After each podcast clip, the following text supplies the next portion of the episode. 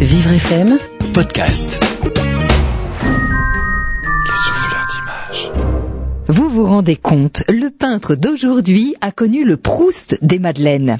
Il est né à Saint-Pétersbourg en 1849. À 4 ans, son père meurt sur un chantier, là-bas, et sa mère rentre à Paris, quatre enfants sous le bras. Jean Béraud est l'un des enfants. Il est passé par les Beaux-Arts de Paris avant d'exposer en salon dès 19 ans. Il aime les gens, la vie, Paris, Portraitiste, il devient l'un des peintres de la vie parisienne.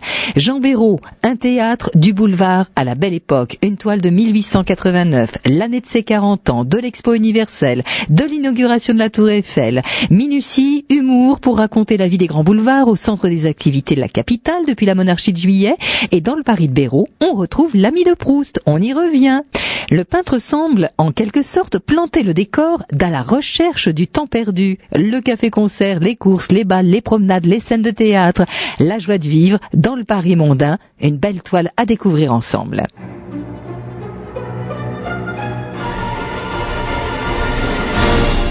C'est une toile d'une hauteur de 35 cm sur une longueur de 51 cm de 1889.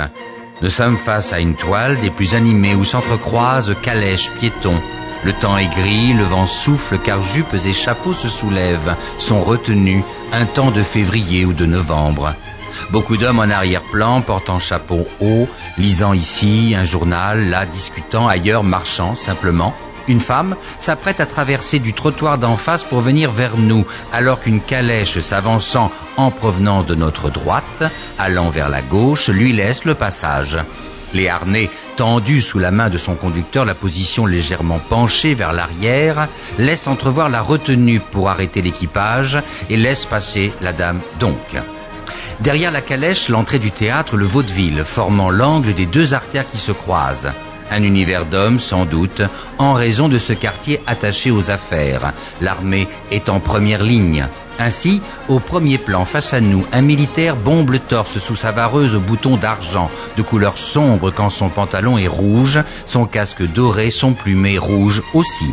Il porte moustache et à fière allure, une cigarette entre les lèvres. Comme entrant dans le champ venant d'un trottoir sur lequel nous serions, allant sur le côté opposé de la rue de Fête, dos à nous par conséquent, une jeune fille portant un carton à chapeau, une modiste sans doute, retenant sa jupe noire de la main gauche, traverse le boulevard tout en regardant le militaire à sa gauche. À la droite du militaire, à notre gauche donc, Prenant la même direction que la modiste, un homme au par-dessus kaki retient de la main gauche son haute forme, sacoche sous son bras droit auquel est accroché un parapluie. Enfin, un militaire de moindre importance salue son supérieur alors qu'il le croise, se rendant lui aussi sur le côté opposé, soit plus haut sur le tableau, là où se tient la dame qui veut traverser. Il est vêtu d'une vareuse bleue, d'un képi rouge, à la bordure bleu marine. Une atmosphère automnale donc, grise, où chacun se croise sans se voir. Jean Béraud est l'un des fondateurs de la Société nationale des beaux-arts en 1890 avec Rodin, Joseph Messonnier et Puvis de Chavannes.